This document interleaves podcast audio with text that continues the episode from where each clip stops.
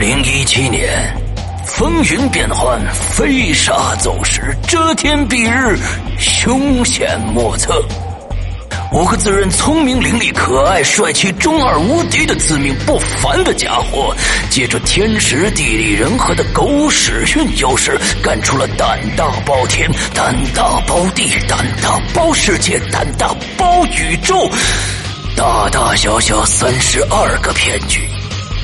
他本身是贼，却和警察合作，攻破无法打开的保险箱的道具，居然是黄豆。整垮情敌的跨国公司，就是开一家游戏公司。一具干尸，一卷画轴，一堆碎瓷片，却和王羲之有关。还有谁？还有谁？正应了那句千古名言：“我知道你不知道，我知道他知道，你知道我不知道，他知道的那件事，不管知不知道，你们必须知道。”二零一七年六月十五日，《鬼影人间》官方淘宝店及苹果 APP 全球上线。啥呀？什么啥呀？啥上线呢？我靠！老千第二不知，道义有道。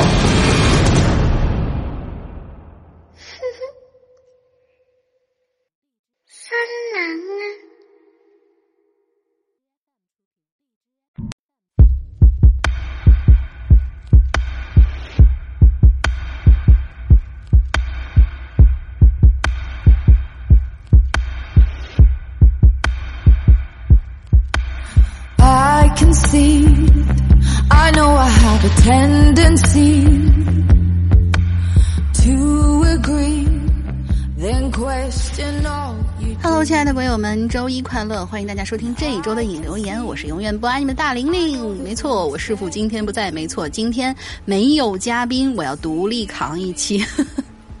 其实我挺紧张的，呃，如果录不好的话，大家不要吐槽，这毕竟是我第一次一个人做影留言。不过呢，在会员专区里面，大家都知道啊，我每个星期都要做一期玲珑，对玲珑，所以呢，呃，也算是有一些对着麦克风自言自语的经验吧。嗯，今天是啊，对了，不是周一啊，是我录音的这一天呢，是星期日，六月十八号。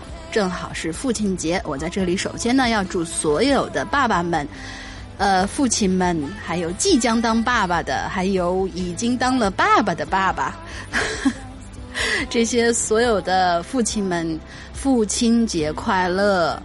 呃，还有就是，我不知道该不该提呀、我笑场了是吧？对我笑场了，嗯，怎样打我啊？嗯。还有就是今天也正好是，谁说剁手日？不不不，今天剁手日我们不谈。今天我们是非常开心的，除了父亲节之外呢，还有就是清真掌柜同学的生日，所以他今天要出去玩，坚决不肯跟我一起录影留言，我们一起鄙视他，好不好？嗯，好了，呃，感谢大家跟我一起鄙视他。那么这一次的话题，哦不对，在这一次话题之前呢，哇，我脑子好乱呀。好慌，真的是第一次一个人录影留言，所以难免有点紧张。嗯，我们还有一件事情呢，要给大家做一个预热，就是我们这个夏季新出来的又有几款 T 恤要马上就要上市了，所以大家最近请积极关注我们的微店。具体是什么主题呢？微店里边很快就会推出相关主题的页面了，所以呢，大家到时候嗯多多支持一下。诶，应该就这么点事儿了吧？我天哪，没有人可以外援，没有人可以问，大家不用再等了，真的不会有一个人突然杀进来，说是嗨，我跟大家一起做节目。没有，这次真的是我一个人在做节目，所以好的坏的，大家就将就着听吧。呃，希望我的嗓子不要哑掉啊！我知道独立扛一期其实很辛苦，嗯。嗯，这一期的主题嘛，我们还是继续上一周的话题，Superman。呃，哎，我师傅不在的话呢，我就可以，其实就可以不用整理稿子了。所以我现在是一边看着网页，一边在给大家呃讲这个故事的，也希望大家多多参与我们的论坛上面留的下一周话题。下一周话题，话题的末尾不是跟大家有说吗？是有惊喜的。对，这也算是我们所有的事情、所有的留言之前的一件事情啊，是有惊喜的。具体是什么惊喜嘛？嗯，等老大回来宣布吧，我也不会告诉你们的，求我也没用。嗯，好，我们今天开始正式进入我们的主题，还是 Superman。第一个留言的同学呢是我们的，他叫对，他在 VIP 群里边叫三个圈儿，三个圈儿兔，兔子的兔。呃，所以我平常就管他叫零零兔。他说第二次留言啦，对于一个文笔不咋地的人来说，这是给了自己不少勇气啊。（括号小 A 说，就是我们的万年，呃，叫什么来着？万年龙套。小 A 说是谁给你的勇气？梁静茹吗？对，啊不不不，是我给你的勇气，梁静茹。他说要在这里刷一波存在，我不是。哦，他就是之前的那个被我们翻译成“屎棒”的那位同学。Sorry，Sorry，以后我会记住了，就叫你零零兔。看到你的名字已经改了，我很开心。嗯，其实我是新春拜年那个广东粤语的鬼友。哦，久违久违久违。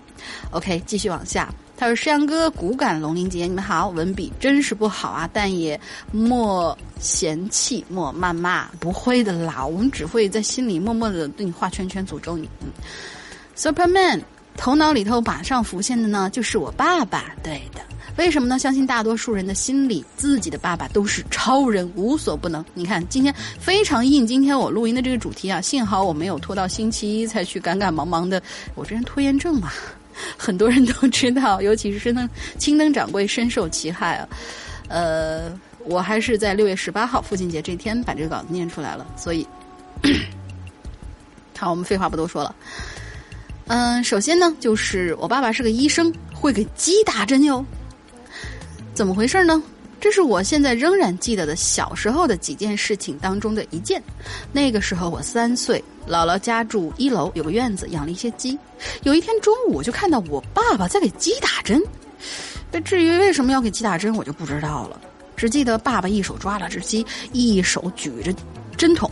此后，我就一直记得，我爸爸是医生，我爸爸会给鸡打针。但是其实呢，我的父亲只是一名普通的职工。很可爱的一位父亲啊！我觉得在所有的女儿、所有的孩子的眼中，爸爸就是一个万能的，真的是万能的，什么都会做的。呃，什么家里电表坏了呀，也找爸爸；然后家里疾病了，也会找他打针。虽然他不知道会不会打。嗯，第二件事就是妈妈没事儿，是开心的。记得出嫁当天给爸妈敬茶的时候，妈妈给我戴上了项链的那一刻。突然泪崩了，然后我也泪崩了，俩人抱着不肯撒手，爸爸就在旁边扶着妈妈，一边跟新郎说：“哎，妈妈没事儿，是开心的。”爸爸这两句话得说的有多难呢？相信他心里也不会比妈妈好过多少。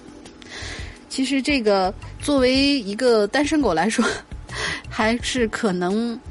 只能在朋友们或者说是一些鬼友们的故事里面感受到这种样子的情节啊，真的是出嫁的时候，为什么大家都说是一颗嫁女儿的心？真的就是感觉女儿是永远回不来了，就变成别人家的人了，真的是会这样，所以完全能够体会。但是父亲往往是坚强的，他肯定在这个时候扮演的是那种，呃，哈哈两声长笑，没事儿没事儿，你看他们，哎呀，女人家嘛就是这样哭哭啼啼的，哪有那么严重？但其实心里面。爸爸比妈妈可能操心的还要多，确实是这样的。呃，第三件事儿，喝水要喝炒米水。炒米水是什么呀？他说，生完孩子以后，在医院，我妈妈和婆婆轮流在医院里陪我跟孩子。那时候爸爸来，端着一大瓶的炒米。括号说，爸爸是客家人哦，认为炒米是热的。炒米就是米再炒制一下，拿热水冲着一起吃喝，这个还真是头一次听说呢。然后就说喝水要喝炒米水，直接喝水啊，太凉了。是啊，这是个细节，从一个父亲嘴里说出来，这应该是妈妈的提醒。但是不要怀疑，他是一名父亲。你看我刚才说了嘛，所有的爸爸都是嘴上面不说，但其实心里面比妈妈有的时候还要细很多。他说：“诸如此类的事情啊，好多好多。这就是我的爸爸，一个普通的爱女儿的爸爸，普通又显得他很 super。没说没错，他就是我的 superman。OK，祝鬼影越办越好。还有啊，我不是屎蹦，我知道你不是屎蹦，我以后叫你零零兔，好吧？嗯。” P.S. 为了不让你们再笑场，我已经攒够钱改昵称了。我不是屎蹦，可是我在这个留言的下面又看到你零零兔在论坛发帖的时候没注意，又被小偷偷去了五鬼币。好吧，我默默心疼你一秒钟。啊，没有人搭茬儿，真是一种啊，是我懂了。嗯，下一位鬼友是飞天玄德，好像之前他也给我们留过吧。他说：“山哥、龙玲姐，你们好，我是个关注鬼影已经有一年多的鬼友了，我太喜欢这档节目了，愿这档节目能够红红火火，永远做不完。嗯，我们会的，我们会永远唠唠叨叨下去的。像我这种话痨，对吧？大家都能听出来。嗯，下面我要说说我朋，我小学同学小弟 A B C D 的弟做过的一件英雄事迹。”小学时候呢，我跟小弟是最要好的朋友。那个时候放学以后经常一起玩。事情就发生在这放学以后，学校附近呢有条小河，虽然不深，但也到达了成人的腰部了，那还是挺深的呢。放学以后呢，我们本来要回家的，可是小弟却说要到河边玩，作业什么的可以晚上回去再写。我本来是不想去的，可是小弟执意要去，没办法，我就只好跟着一起去了。后来想想，要不是小弟执意要去河边，也不会有后面的事儿。那天我们一路蹦蹦跳跳来到了河边，就发现有个小女孩正在河边玩球。我们没在意，就一起玩了起来。哪知道玩了没多久，就听见扑通一声。我们转头一看，就看见那小女孩不知道怎么回事掉到河里了。当时我就吓傻了，不知所措。还是小弟反应快，立马跑到河边，我也跟着跑到河边，但是。等我们跑到河边的时候，那小女孩由于在河里挣扎，渐渐的飘向了河中央，想救都来不及了。看着小女孩在河里不停的挣扎，我急得如同热锅上的蚂蚁。正在这个时候，我就听见小弟喊了一句：“你发什么呆呀？快过来帮忙啊！”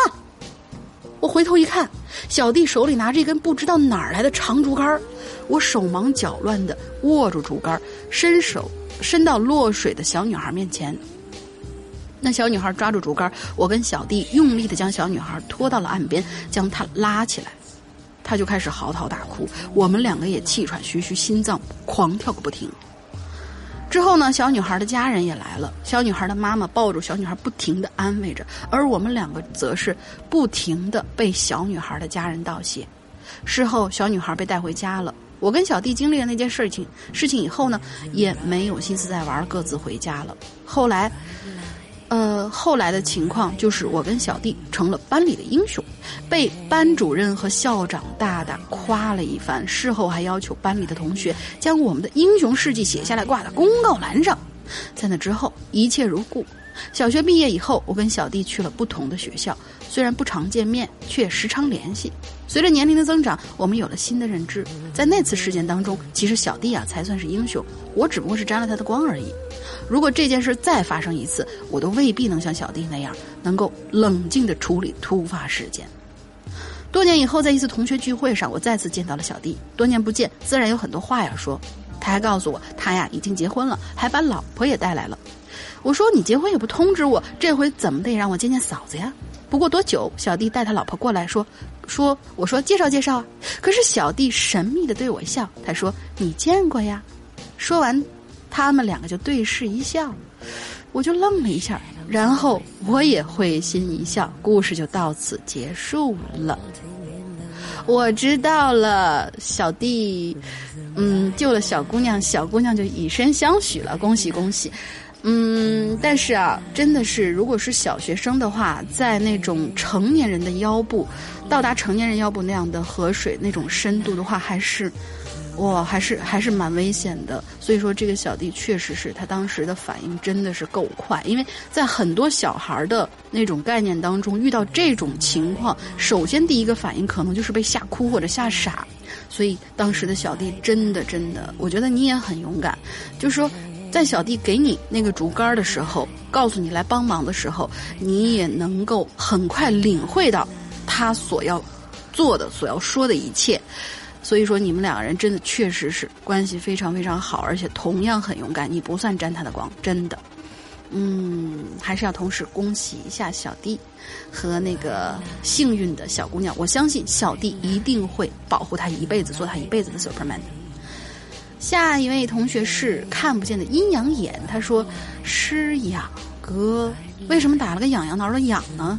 这是什么什么什么路数？嗯，被蚊子咬了，应该是被蚊子咬了。”山哥、龙鳞姐，你们好，直接切入主题吧，讲一个妈妈的故事。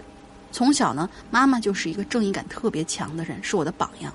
这件事发生在我七岁的时候，那时候我还住在威海的一个海边的小镇上。平时上幼儿园，周末父母休息，我也放假的时候就会去海边，赶赶海呀，捡捡贝壳啊、鹅卵石啊什么的，挺危险的哟。小孩子们千万千万不要学，万一涨潮了怎么办？或者是玩玩沙子啥的。括号我真的能一玩一整天呢。那天去了一个海边公园，是那种有很多娱乐设施的那种，不是纯天然的海滩，有很多人造的设施，上下上下坡的滑梯、公厕都很多。哎，上下坡、上下坡楼梯、公厕都很多，少了个顿号。我就在一趟楼梯的下面跟表弟一起玩沙子堆城堡，妈妈就跟我的小姨在那一边唠唠嗑，一边看我们。这时候有一个老爷爷推着儿童车从台阶旁边的坡走下来，儿童车里坐的应该是他刚刚一周岁的小孙子，因为台阶上啊全都是从沙滩上踩过来的沙子，非常的滑。这时候那老爷爷就脚下一滑，倒在了台阶上，跟他一起摔倒在台阶上的还有他小孙子，他的头啊就磕在了台阶的脚上，顿时大哭起来。嗯，是这个小孙子大哭起来，不是老爷爷哭起来。老爷爷不管摔得有多疼啊，立马抱起小孙子。只见那小孩头上磕出一个血洞，深可见骨。我的天哪，伤势非常非常重，哇哇大哭。老爷爷手足无措，说说是自己是外地来旅游的，不知道你自己女儿现在在哪里观光，也不知道医院在哪。说着看看四周啊，含着眼泪向群众求助。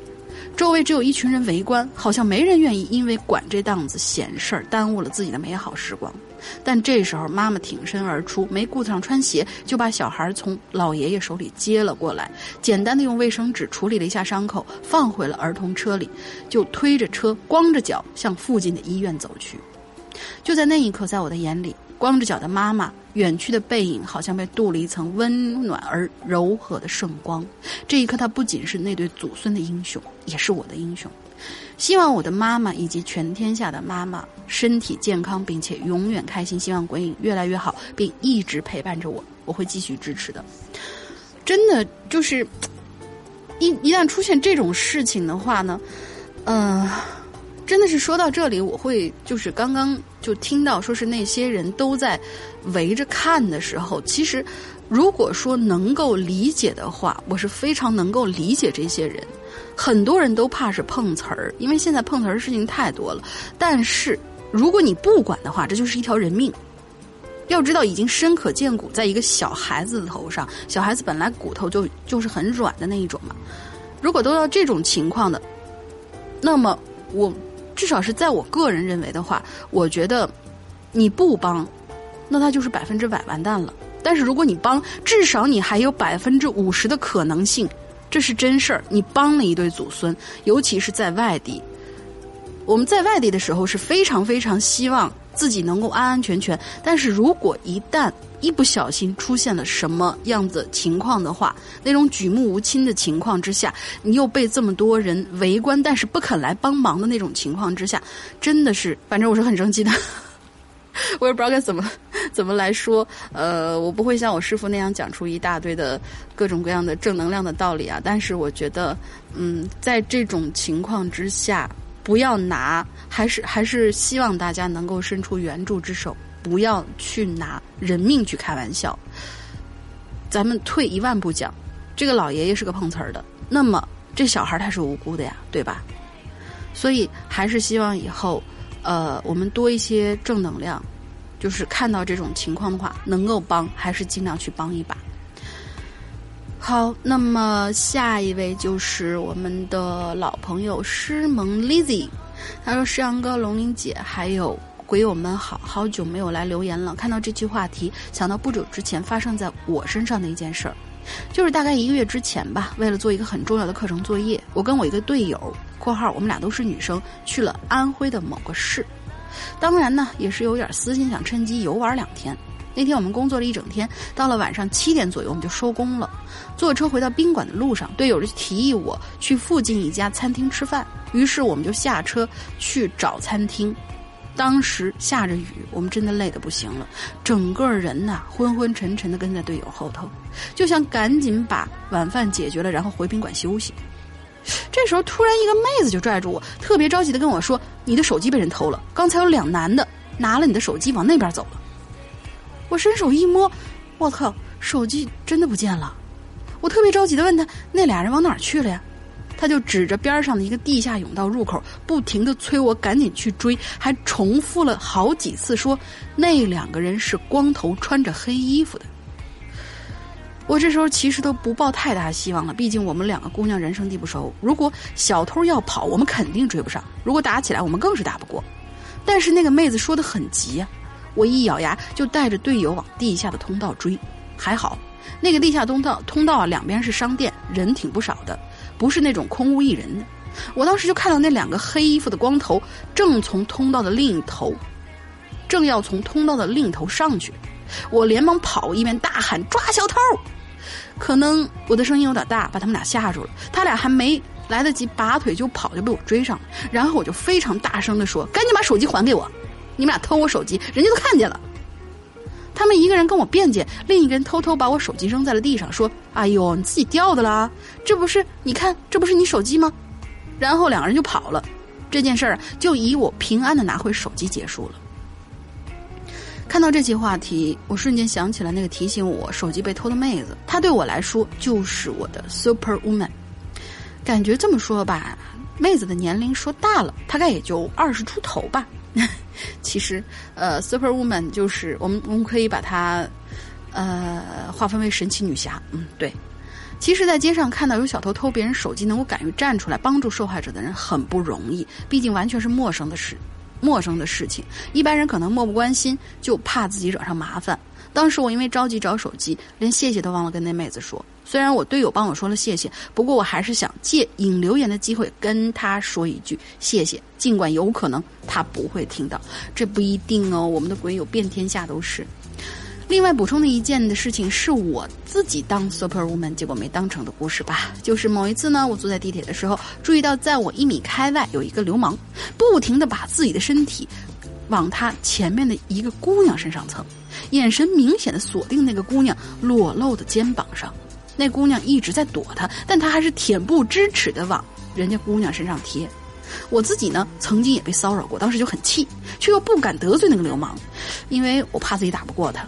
我就跟那姑娘说：“姐姐，你站到我这边来吧。”那姑娘愣愣，但是拒绝了我。她说：“没事儿。”之后她好像才明白了我的意思，自己往旁边挪了挪，躲那个流氓远了一点。而那个流氓呢，也收敛了一些，但是还是目不转睛的盯着他。我事后一直后悔，我应该坚持把那姑娘叫到我边上，或者厉声呵斥那个流氓。唉，可能说还是自己的胆量不够吧。最后提醒各位姑娘们注意保护自己。很多时候，姑娘们感觉有人往自己身上贴，但是不能确定自己遇上流氓还是被人挤到了。这种时候，基本上那人都是故意的，一定要毫不犹豫的离他远一点。对，现在已经是夏天了，非常非常热，尤其是北北京这个高温呐，基本上都在三十六七度上面上面浮动，所以穿的少的、挤公车的、挤地铁的姑娘们，一定一定要注意安全呀。好了，我们下一篇帖子，哎，又是谁没有登录？呃，哦，他后来登录了，重新发了一遍，他说是鬼影老蔡。这位同学的名字叫，他说：“师阳兄，龙女神你好，不是女神，我是女神经。嗯，第一次写影留言也算是网上练笔吧。其实喜欢鬼影已经有些日子了，入坑应该还是在更新鬼影重重上身的时候，第一集就让我喜欢莫名。对对对，我也很喜欢，于是就开始关注。嗯，那时候听归听吧，但是施阳和伊里的声音还是傻傻分不清楚。伊里走了的确很遗憾，但是现在两位主播声音辨识度很高，嗯，再也不会弄错了。其实他们俩的。声音是非常非常容易弄弄清楚吧，一个攻一个守，呃，不是，呸，呃，大家都明白我什么意思啊，我就不多解释了。嗯，其实还是很容易弄清楚的。嗯，以上基本是个小玩笑。本人呢，初中教师，虽然接触的。圈子较为狭窄，但一茬茬的。学生和家长啊，也有不少奇人怪事儿。去年毕业的两位学生呢，恰好就能够够得上今天的主题了。这俩小孩呢都是男孩，大的叫小 T，小的那个叫小 Y。嗯，说大和小，一方面是年龄，另一方面则是身材。都是初三的学生，小 T 啊，一米八五的大高个儿，将近两百斤那么重，在篮球场上，他简直就是坦克呀！你应该让他去改学足球，去守门对吧？对，呃。我自问自答了，嗯，这这种情况只能自问自答，好吗？好尴尬呀。而小歪呢，不过一米六零，瘦瘦弱弱，文瘦瘦弱弱，文文静静的。小 T 的性格跟他身材差不多，大大咧咧的，不求边幅。而且让老师头疼的是，他经常破坏校纪班规，迟到啊，早退啊，不穿校服啊，那是常事儿。满口脏话，经常还逃课。其实我觉得啊，我在这儿插一句啊，其实我觉得有的时候这种情况下，可能跟他的性格，呃，有一定关系，但也不一定是光从性格上面来讲。看他那种形象的话呢，我估计啊，被人叫什么，比如说起外号啊，或者说有一些呃奇奇怪怪的一些嗯闲言碎语的这个。可能性也比较高，所以我觉得他经常破坏班规呢，迟到早退呢，可能也是一种非常有有点有点颓废的感觉。不穿校服呢，有可能是因为尺寸不够。嗯，满口脏话，经常逃课呢，可能是也觉得，呃，有可能是他的老师也对他不够关心，所以他比较叛逆。就是这这种叛逆是真的，就是说属于那种。背着大家来的，反着大家来的那种，大家都经历过那个时刻嘛，对吧？嗯，哪怕没有经历过，也你们班上每一个班上啊，我我觉得每一个班上肯定都都有个小胖子，所以，呃，大家还是给小胖子们一点关爱。嗯，他说，由于父母经常在外做生意，很少陪伴，他经常是一个人在家，在网上看小电影儿还特别喜欢挡着女生面前说黄段子。从这个方面描述啊，大家觉得他一定是个神经大条、天不怕地不怕的校园霸主了。这不一定哦，其实不然。有一次他找到我，因为前几天耳朵进了水，可能有点炎症。我建我建议他去附近医院看看，他就扭扭捏捏的要陪要我陪着他去。其实最近的医院步行也就十几分钟就搞定了。为了赶时间，我们还打了车呢。在车上，他就开心的跟我说：“哎，老师，这是你自己要打车，车费你出啊。”现这下我妈就不会从我零花钱里扣了。我就看着他得意的笑容，一时觉得挺无语的。到了医院，他双眼一摸黑，由我来带着办临时病历卡、挂号、收费，找到了相关的科室。晃了一圈，终于等到他了。看见要到一台仪器跟前做检查，他一下就紧张起来，就问医生：“医生，疼不疼啊？”再三确认之后，才肯接受检查。后来得知还要抽血化验的时候，更是脸色惨白呀。在等待的时候一言不发。这时候我想，别看个头那么大，别看平时狠话说那么狠，可毕竟还是个初中生，还是个小孩呢。而这个小外啊，是父母也不在身边，但他喜欢交朋友，喜欢帮人跑腿儿，所以老师跟同学们都喜欢他。他动手能力特别强，修个电脑啊，修装个小程序啊，都是小事儿。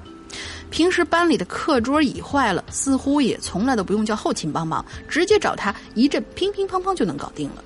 我们班在一楼，外面就是学校的绿化带，再靠外头呢就是围墙了。独特的地理位置经常会吸引一些小动物的到访。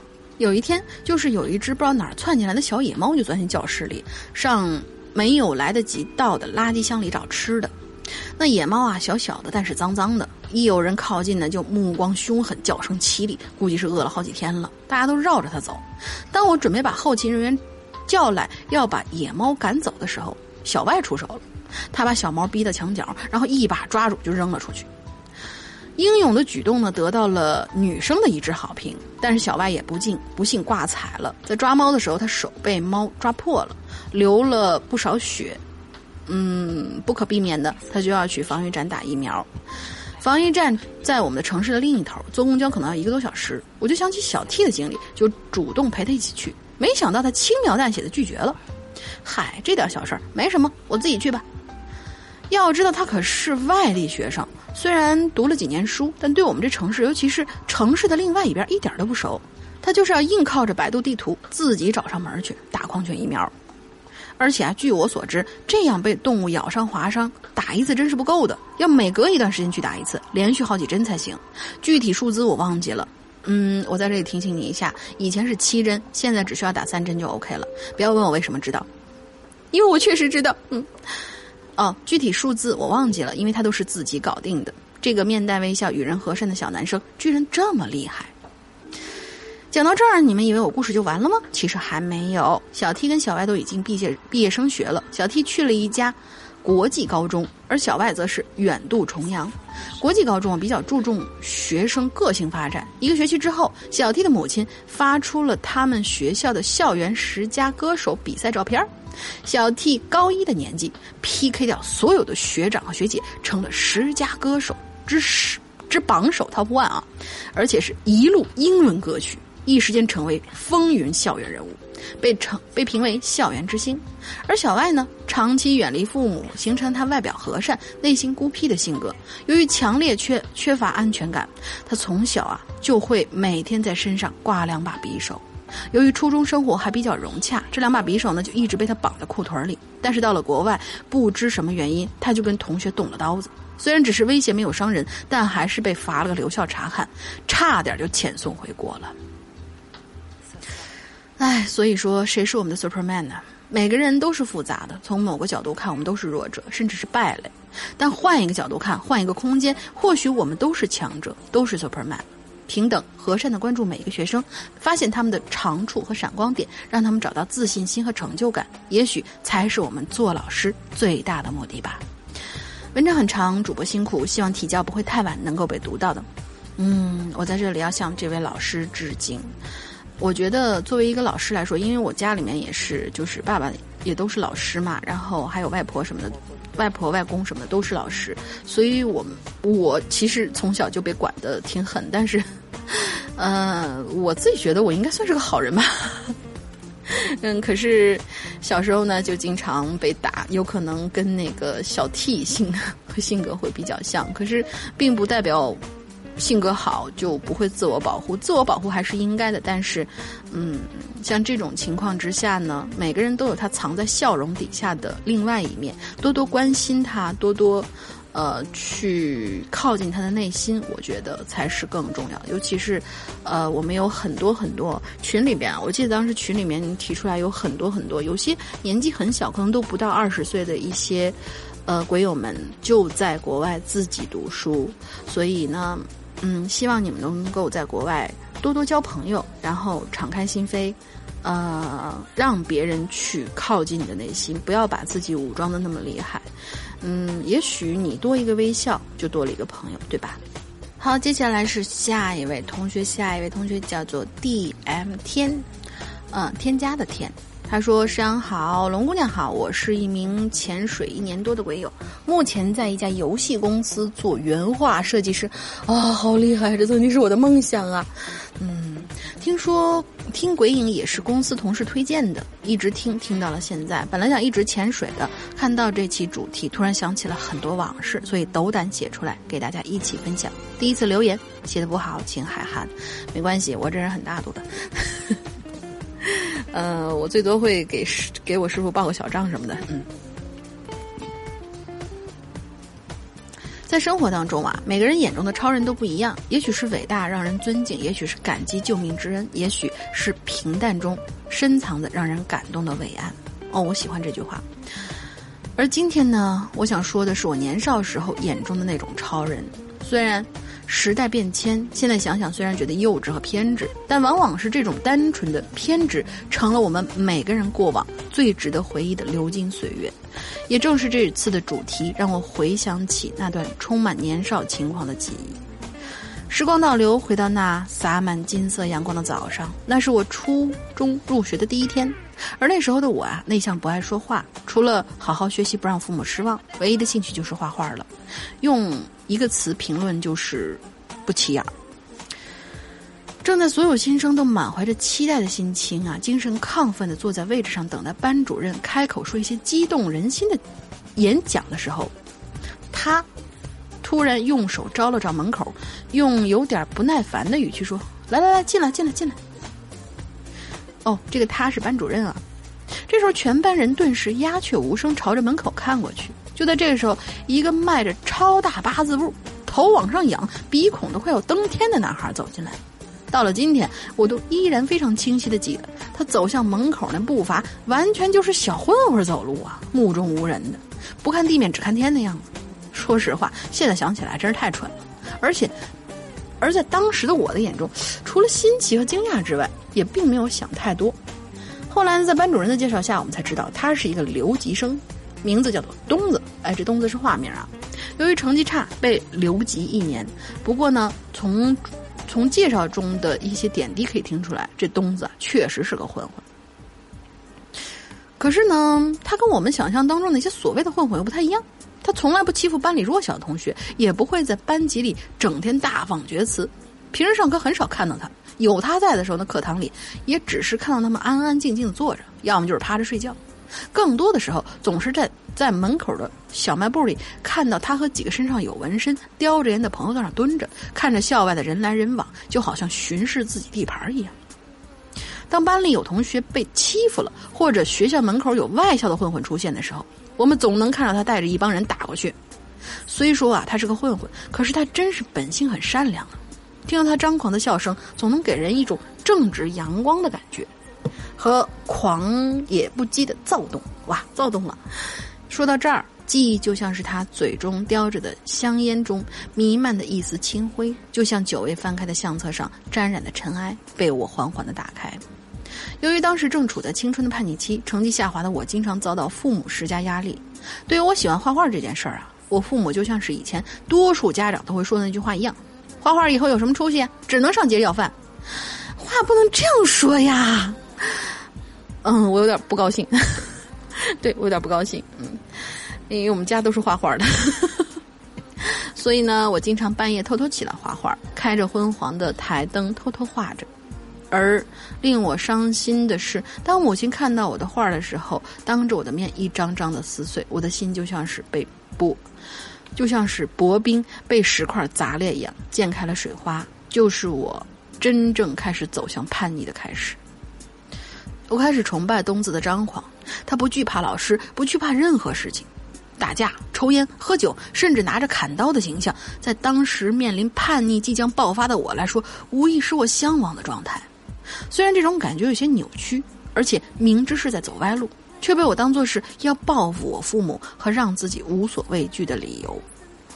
我慢慢的跟东子身边一些朋友走得近了些，开始上课睡觉、逃课、考试零分，渐渐的升级到 KTV 唱歌、喝酒、抽烟、烫头啊，不是，呸，烫头是我家的。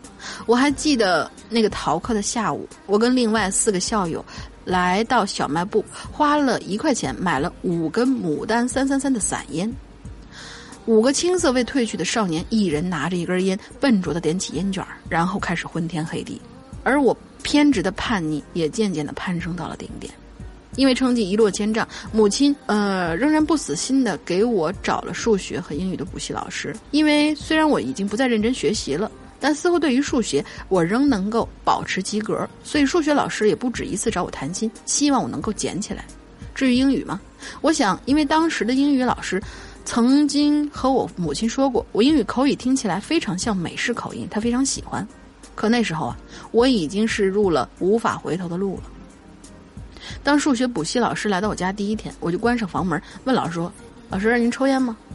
他愣说：“我抽烟呢。”于是我就缓缓打开抽屉，打递过一根烟给他点上，然后就说：“以后呢，我补习上课，我们可以打牌聊天，或者做自己喜欢做的事儿。”以后呢，结束以后你就帮我把作业写了，你拿钱，我们各自轻松。如果不愿意，以后你就别来了。就这样过了一周之后，这老师啊就从我的生活中消失了。就像是停留在叶上的蜻蜓，想要稍作休息，却被雨水打落一般。这也是我当时的一个片段而已。后来的记忆一片混乱，混混沌沌的。我跟我父母无休止的吵架，甚至打了起来。父亲还说，还抓着我抽烟的两根手指头说要剁掉。当他愤怒的盯着我说，愤怒的盯着我，在我平淡的说出“你砍吧，想砍就砍吧”。我看着他眼中的空洞和绝望的神情，我的心也像是满是刀疤的肉块上再次划过了一刀。时间线上不知道过了多久，在我最后一次离家出走以后，我的叛逆终于画上了句号。父母也像是幡然醒悟一样，跟我好好谈了一次心。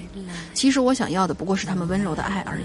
鞭策的教育，终究往往是在火石往火山里头丢石子儿，无法填满。稍有不慎，便会火，便会火山爆发。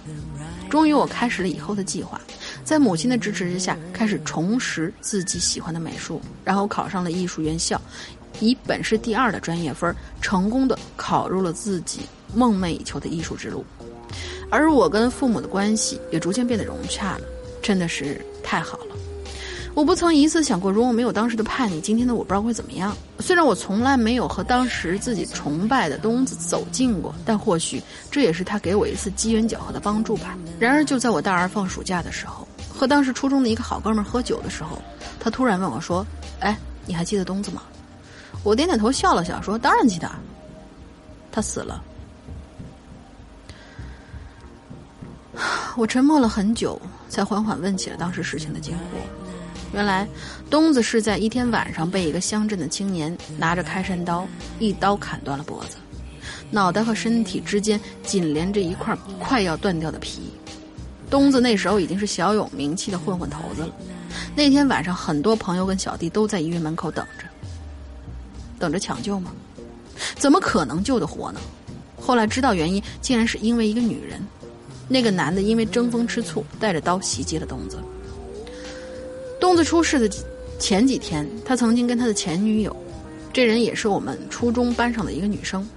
那个女生叫菲儿，她打过电话说她这几天总是睡不好，半夜醒过来，双手在不停的颤抖，眼皮也在不停的跳。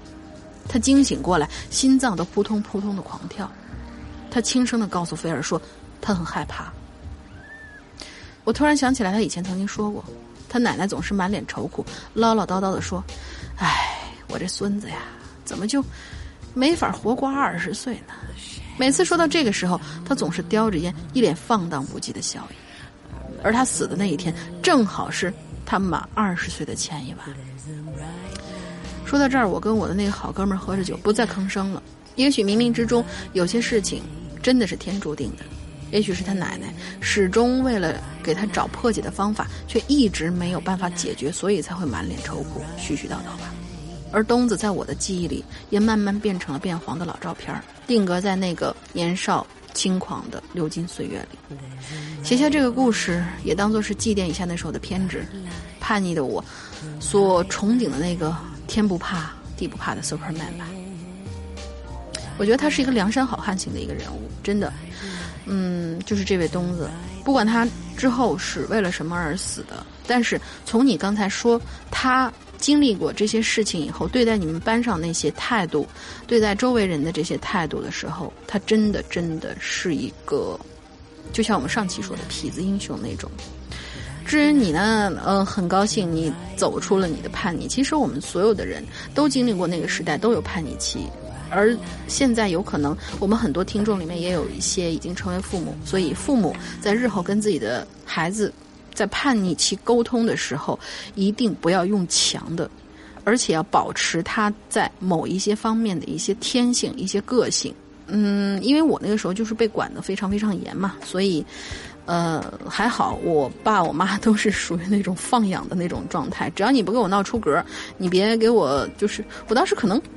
干的最出格的一件事情就是打了个耳钉，我爸当时挺生气的，因为他是一个，呃，老学究，也不是老学究了，就是那种很一本正经的一种老师。然后他当时是非常非常不喜欢，就是，呃，还在毕业之前的这些小孩儿就去打耳钉的。我记得他曾经好像在还在，呃，还在楼道里面，就是有一个女生。当时可能是耳朵上面打了三个洞吧，现在好像听起来耳朵上面打三个洞这种事情是很平常的，但是那个时候就是我爸会看不惯，结果回家一看，我居然也打了耳洞，然后他就很不高兴，好像没有骂我，但是很不高兴。可是呢，到了后来的时候呢，他发现，嗯，好像也没什么，因为我虽然打了耳洞，但是不会干什么出格的事情，呃，所以呢，他后来就是那个出国考察的时候回来，还给我带了一副耳钉回来，很漂亮的，我还记得是一个玛瑙耳钉，所以就说是，嗯，在有底线的一定的情况之下，还是要保持。孩子的个性，我觉得这是很重要的。比如说喜欢画画，那就画喽。像他他的父母，就是这位同学的，就是这个 D M 天的这位父母，好像就是一开始总觉得不干正事儿，画画就是不干正事儿。画画怎么就是不干正事儿呢？现在很多的这些家长都会把孩子们送去兴趣班啊、补习班啊什么的。这些难道不是为了以后，呃，就是说为了以后工作和为了以后。能够多一条路，或者说是培养出来他某一些，比如说是审美啊，或者说是学琴、学唱歌、学音乐的那些小孩儿，培养出来他的这些音乐天赋。也许你们家里面就能出来一个什么，呃，上什么某某好声音啊，某某是歌手啊什么的这样的一个人，我觉得也蛮不错的呀。所以，所有的路都是走得通的，但看你怎么走，也看你怎么管。反正我是这个意思。我们很庆幸这位 D M 天同学最后，呃，跟自己父母。当然了，在这里也要告诉我们其他的这些正处在叛逆期的这些同学们，不要跟父母去犟，有事情去沟通，好吧？当时我也没有跟我父母好好沟通，就是说我就这样，能把我怎么地？就是属于熊孩子 那种类型。嗯，在这里我也小小的检讨一下。在父亲节，我待会儿会去给我爸打个电话。好，下一位同学呢，叫做天理何在？他说：“山哥、龙英姐，你们好，我又来了。这期题目是英雄，可是呢，我却来讲的是一个懦夫的故事，因为这个懦夫就是我。长久以来，我都对那些敢于见义勇为、挺身而出的英雄佩服的五体投地，而对那些面对他人陷入困境而袖手旁观的人嗤之以鼻。尤其是当看到当初山东……山东招远邪教，哦，我没有查过这个新闻，哦，待会儿会会去查一下这个新闻啊。山东招远邪教将无辜的人殴打致死的新闻时候，我感觉自己的血液都在燃烧。我鄙视那些在场却不能挺身而出的懦夫。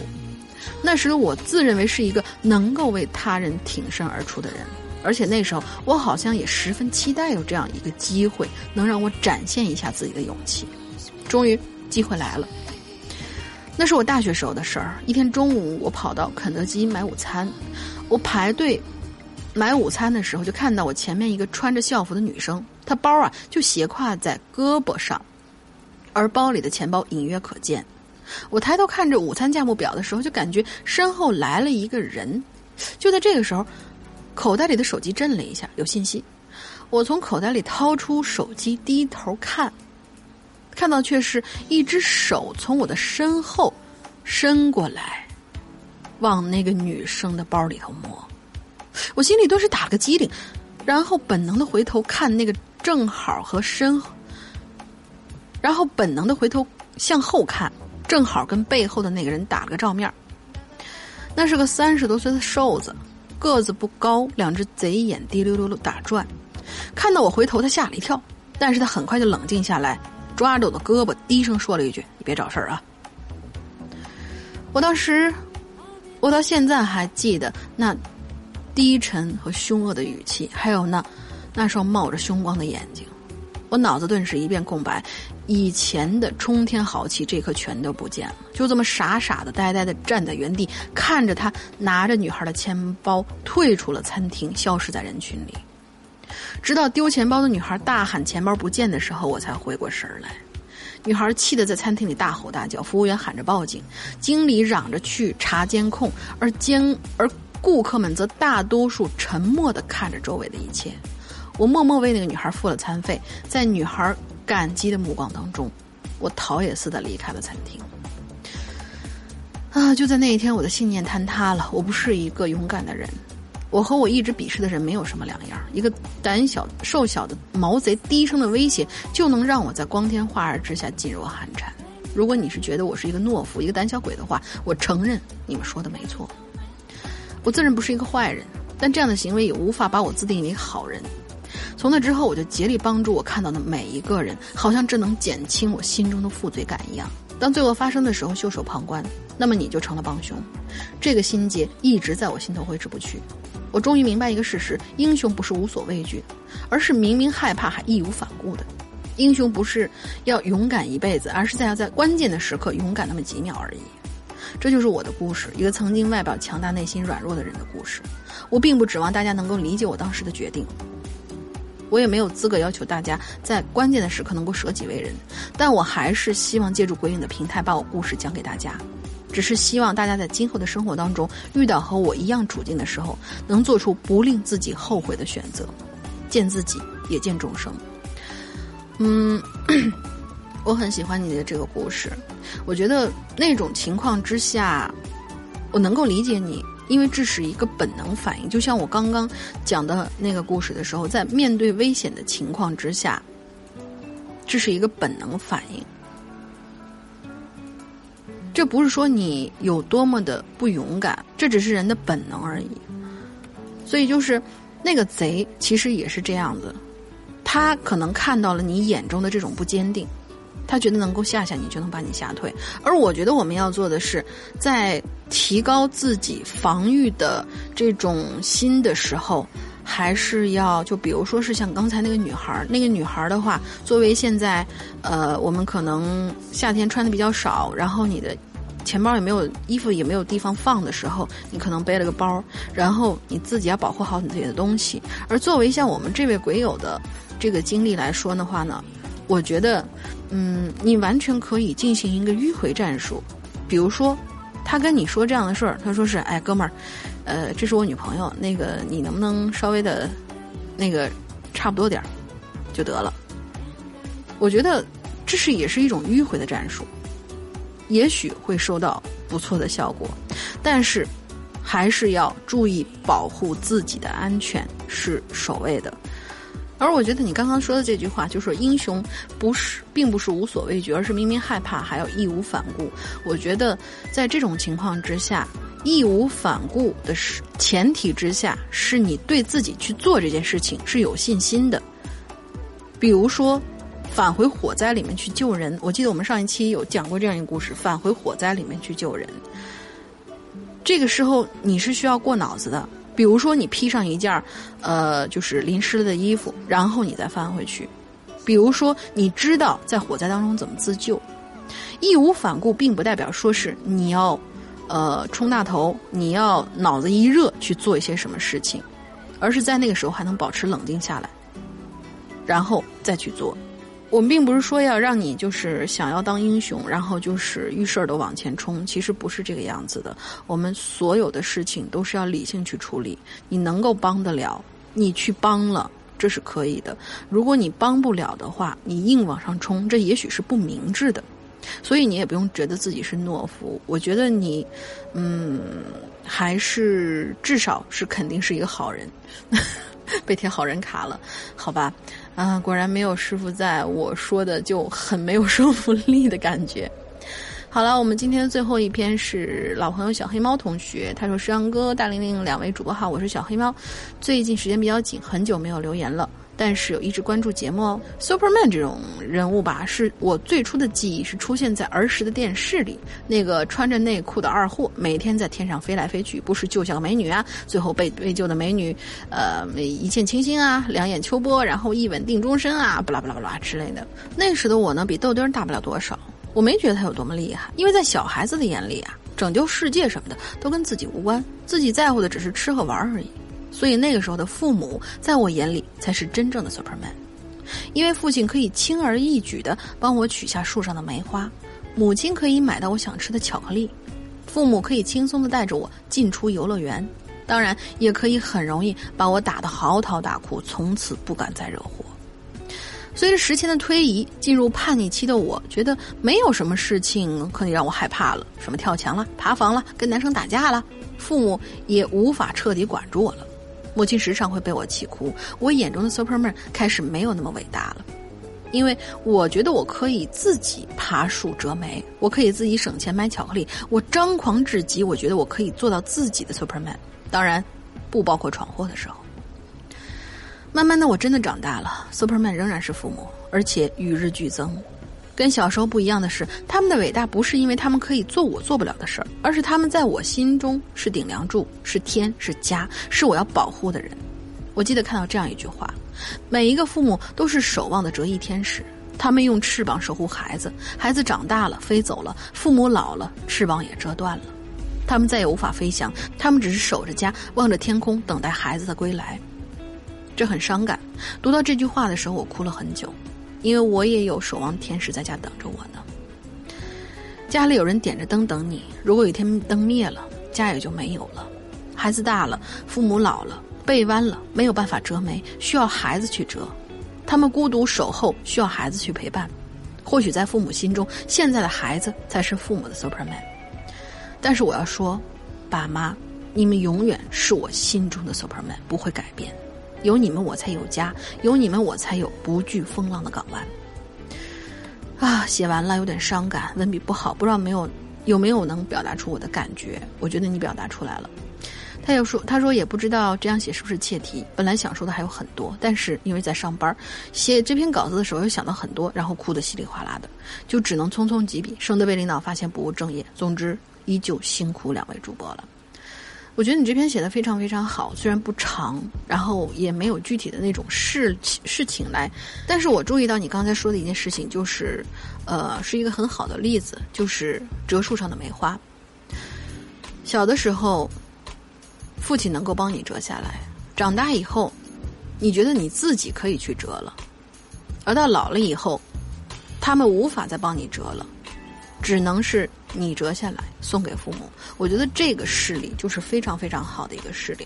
说真的，真的，每个人身边其实都有 Superman，而 Superman 最最最最有代表性的就是我们的父母，所以非常非常应今天父亲节的这个节日啊，在片尾的时候呢，还是要祝贺所有的父亲节日快乐。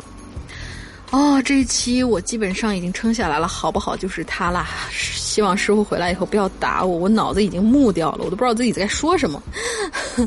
看来做引流言的时候呢，还是跟啊自己一个人对着麦克风，然后逼逼到一期玲珑是是有很大区别的，因为你可以随性聊、随意聊，但是 在这里呢，我们就得嗯。其实也好，相当于是我隔着文字在跟所有的这些鬼友们沟通，你们就是我的嘉宾，对吧？大家都知道我喜欢请嘉宾。至于那些不知道玲珑的同学们呢，嗯，你们就赶紧加入会员吧。我们上个星期呢，就是在六月十五号的时候呢，还有一件好消息，就是我们的老千二已经在我们的各大平台上面、各大收费平台上面上架了。所以呢，现在想要去买老千二的同学可以动手了。现在我们在连载的，就是在 A P P 会员专区里面连载的是我的蒋家小院儿，还有山羊哥在《扬言怪谈》里边呃播讲的那个张震同学写的一本非常好看的书，叫做《失控》。嗯，我们接下来还会有很多很多的节目计划，因为我知道啊，那天师傅无意中透露了一句，他说他已经开始录新作品了，而且新作品呢，在免费平台上面你现在是看不到的，你现在是听不到的。嗯，想要实时的去追更追番的话呢，欢迎大家来进入我们的会员机制。这个会员机制呢，是能够收听所有的。所有的正在更新，正在更新。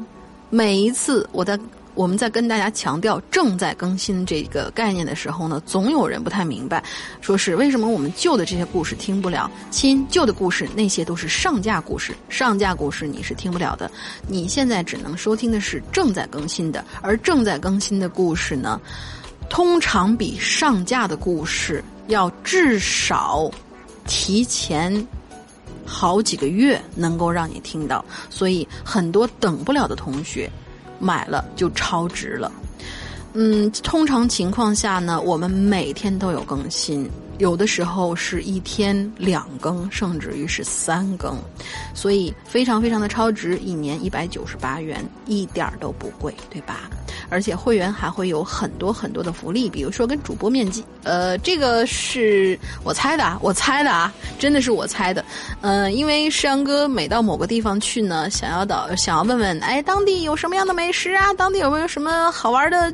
去处啊，他首先会在 VIP 群里面去问，所以呢，如果嗯，大家对这个嗯追更故事，还有跟主播近距离接触这两件事情比较在意的话呢，就可以啊来尝试一下我们的会员机制，其实还蛮划算的，不是蛮划算，是相当相当良心，相当相当划算。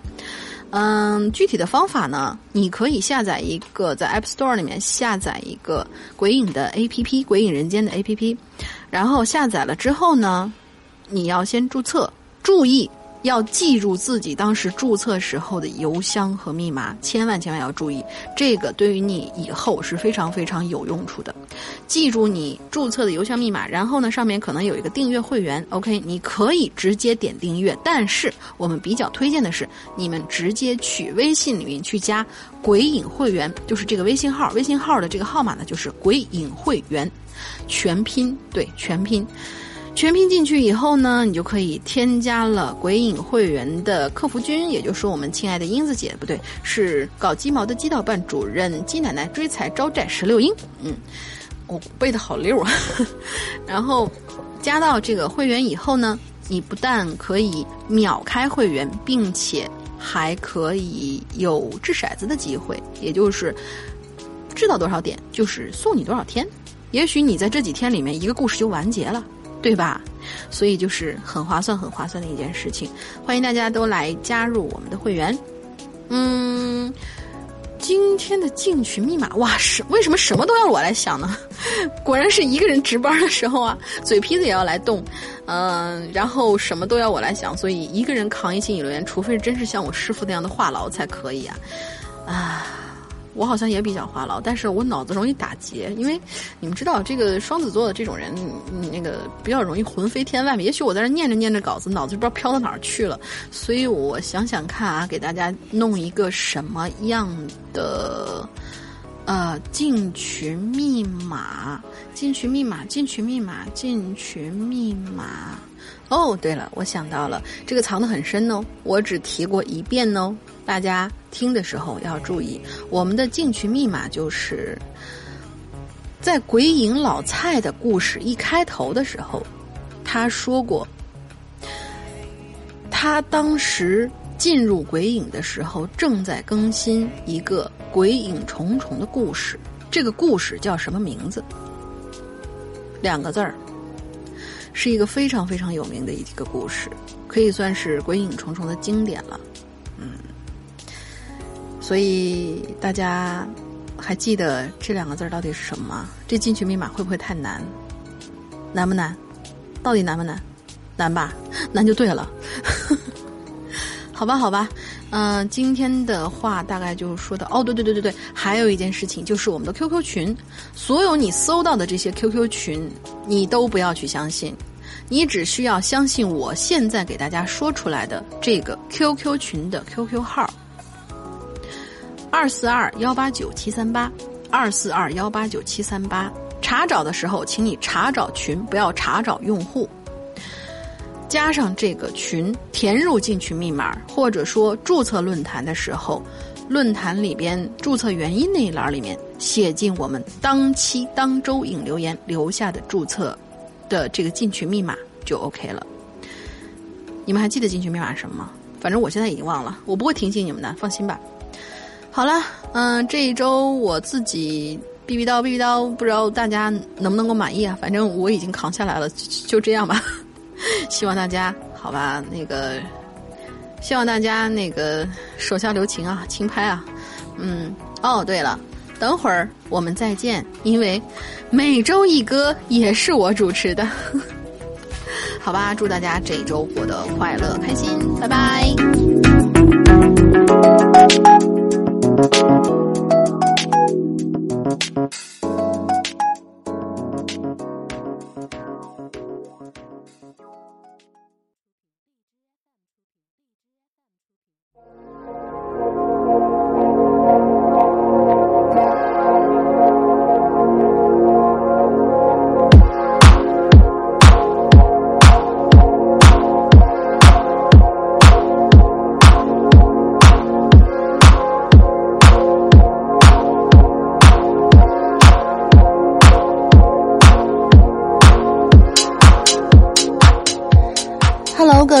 爱的们，周一快乐！欢迎收听好久没见的每周一歌，我是永远不爱你们的大玲玲。啊、今天的废话比较少，好吧？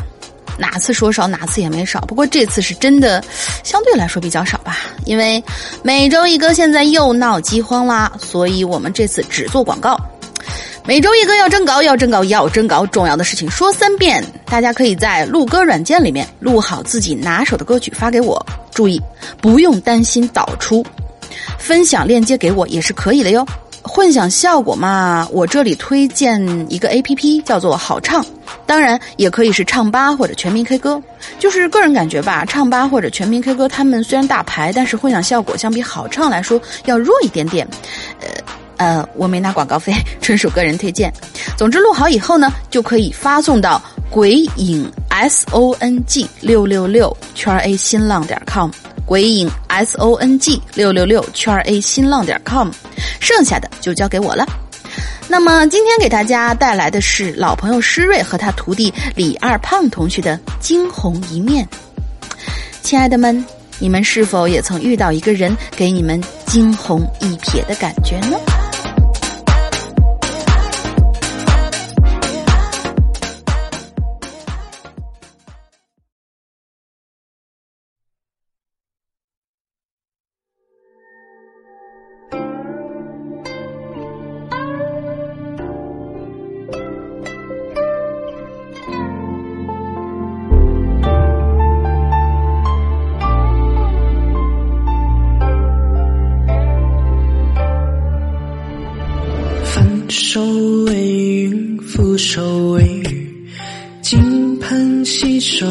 风雨。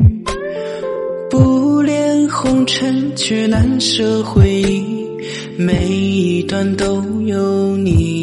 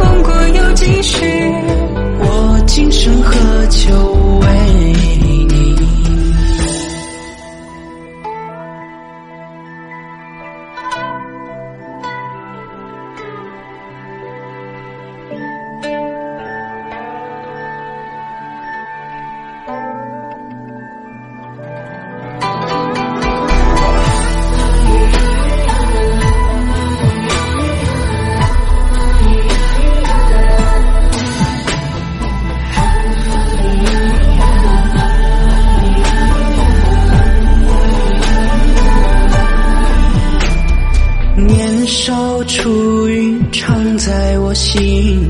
多年不见你深情，江山如画，又怎能比拟你送我的风景？柳下温柔情，情无何以去？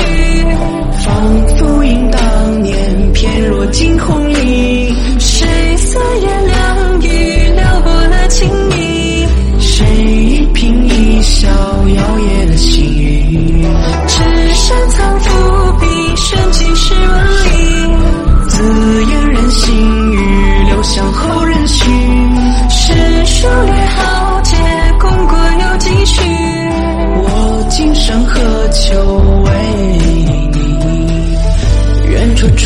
清晨诱人的菊笛，像风掠过光阴，残月成双并立。有万里恩怨，都似飞鸿踏雪飞鸿踏雪留下瑶琴，起舞何一曲？